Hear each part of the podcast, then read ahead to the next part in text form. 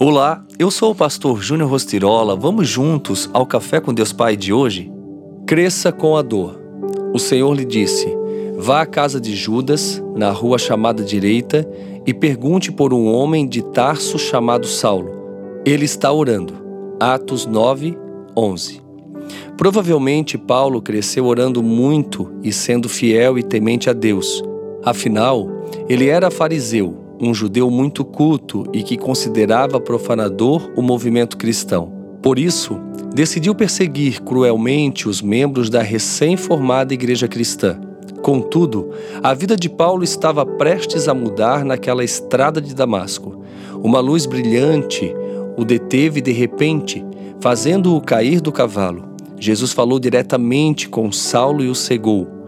Como resultado, ele foi levado à cidade de Damasco, onde jejuou e orou como nunca.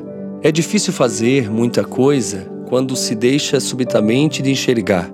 Saulo não sabia que ele ficaria cego permanentemente, ou pelo menos até Deus falar-lhe em uma visão, quando o certificou de que Ananias o procuraria e lhe restauraria a visão.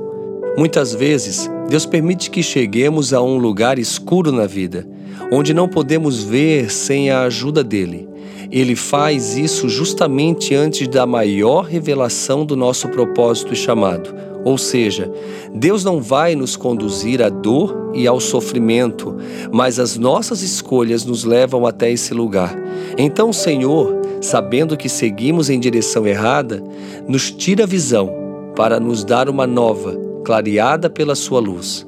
Se o lugar onde você está não é o que você havia planejado, se está em um ambiente de dor e desconforto, tenha a ousadia de indagar ao Senhor o que Ele está querendo fazer em sua vida.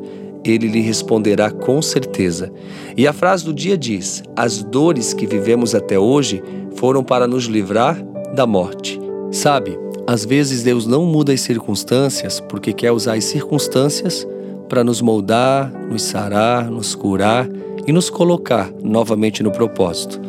Abra os seus olhos espirituais, tente enxergar algo realmente que vem do Senhor em meio à dor que você está passando, para que realmente você possa fluir no propósito para qual você foi chamado.